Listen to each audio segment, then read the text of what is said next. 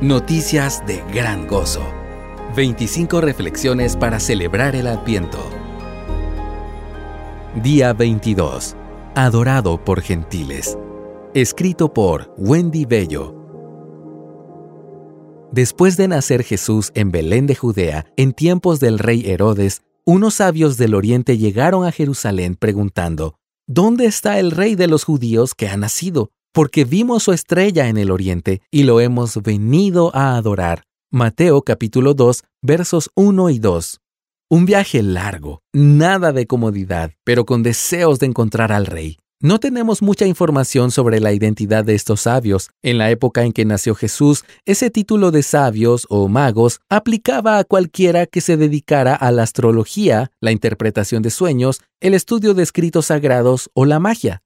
Ya que muchos judíos del exilio vivían en Oriente, es posible que estos sabios estuvieran familiarizados con profecías bíblicas como esta.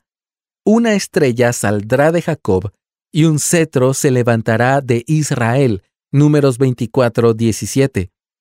Todo parece indicar que el movimiento que los sabios vieron en los cielos fue tan extraordinario que motivó el viaje. Sin embargo, el pueblo que esperaba al Mesías no tuvo el mismo entusiasmo.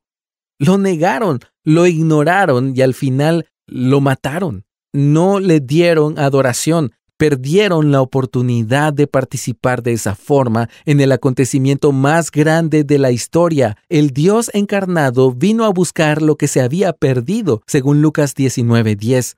Su venida no era solo para ellos, sino para nosotros también, gentiles, es decir, no israelitas como los sabios de Oriente.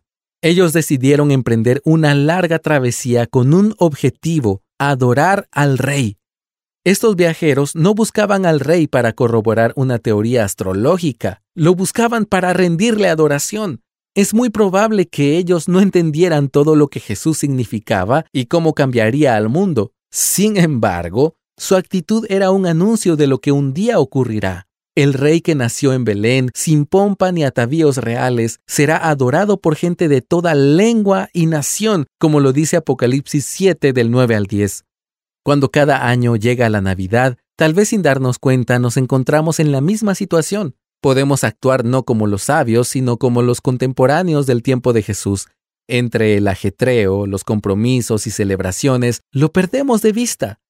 A diferencia de los sabios, nos embarcamos en otras travesías que, en lugar de acercarnos a Belén, nos alejan. En lugar de corazón de adoradores para Dios, tenemos corazones distraídos que olvidan que la Navidad se trata de adorar al Rey que nació, murió, resucitó y regresará en toda su gloria. ¿Cómo puedes procurar adorar más al Señor con tu vida e invitar a otras personas a hacer lo mismo? Este devocional fue tomado del libro Noticias de Gran Gozo. 25 reflexiones para celebrar el Adviento Descárgalo gratis en coaliciónporelevangelio.org.